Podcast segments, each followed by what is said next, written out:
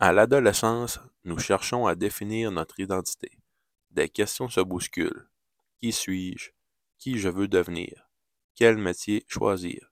Pour certains, ces questions se répondront rapidement. Pour d'autres, ce sera un vrai casse-tête. Je crois qu'il y a un élément déclencheur qui nous incitera à choisir le métier que nous voulons effectuer. D'aussi loin que je me souvienne, les deux métiers que j'ai déjà pensé faire sont policier et pilote d'hélicoptère.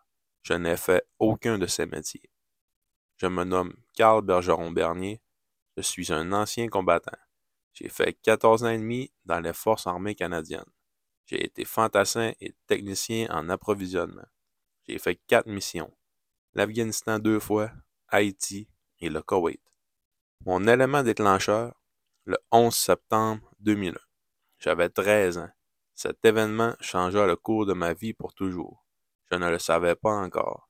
À partir de ce moment, j'ai commencé à m'intéresser à tout ce qui a trait à l'armée. J'écoutais des films de guerre à répétition. Je jouais à des jeux vidéo de guerre.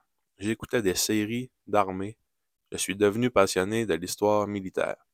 Je suis rentré à 16 ans dans les Forces armées canadiennes au régiment du Saguenay comme fantassin. En 2007, j'avais 18 ans. J'ai saisi l'occasion d'aller en Afghanistan. Je comptais y aller depuis mon entrée dans l'armée. J'étais super excité d'y aller.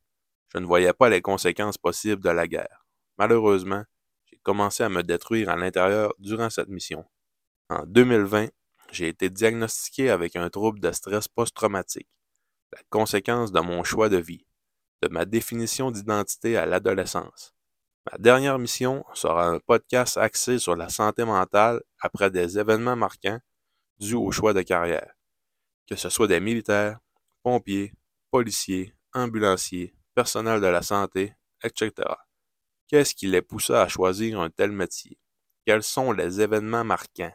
Qu'est-ce qui se passe dans leur tête? Comment s'en sortent-ils? Je veux connaître leurs histoires. Je veux faire ressortir leur résilience. Il n'y a pas juste des moments négatifs qui en sortiront.